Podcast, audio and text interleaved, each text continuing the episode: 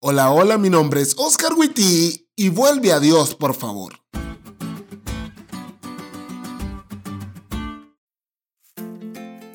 Imagínate que comenzas tu ministerio como profeta. ¿Te has imaginado varias veces cuál sería el primer mensaje que enviará Dios a través tuyo? Y todos son muy cool. Bueno, en tu cabeza al menos. A lo mejor algo de la gloria venidera, a lo mejor cuál es el primer fruto del árbol de la vida, no sé, cosas cool. Pero cuando por fin aparece Dios y te da el primer mensaje, es este. Ve y dile a este pueblo, oigan bien, pero no entiendan. Miren bien, pero no perciban.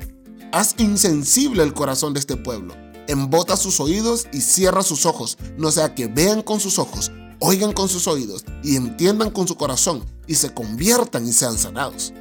Isaías 6, 9 y 10. ¡Qué decepción!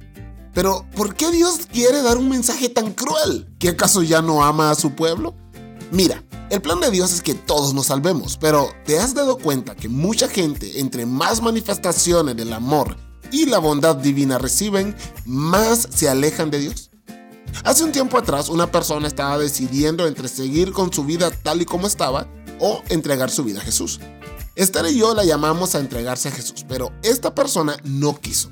A los meses se enfermó y se enfermó muy mal. Oramos por ella con fervor en la iglesia y en una de las llamadas que le hice para orar, me dijo que si Dios le sanaba, ella se entregaría a él de una vez y por todas. Y Dios actuó como le gusta hacerlo, con amor. Y esta persona sanó. Pero una vez que sanó, se alejó de Dios aún más que antes. ¿Era ese el plan de Dios al mostrarle su misericordia? Claro que no. Como dice la lección, el amor de Dios hacia nosotros es inmutable. Nuestra respuesta individual a su amor es la variable decisiva. Dios siempre ha anhelado que sus hijos nos acerquemos a Él. Por eso nos sigue llamando. Pero en ocasiones actuamos como si Dios estuviera empujándonos. No porque Él quiera hacer eso, sino más bien porque nosotros tomamos sus llamados de amor como una excusa para alejarnos de Él. Hoy te digo en nombre del amante Dios que tienes, no te alejes más.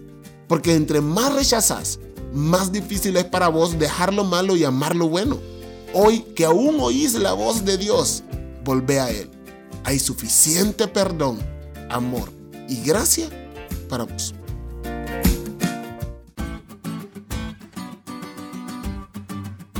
¿Te diste cuenta lo cool que estuvo la lección? No te olvides de estudiarla y compartir este podcast con todos tus amigos. Es todo por hoy, pero mañana tendremos otra oportunidad de estudiar juntos.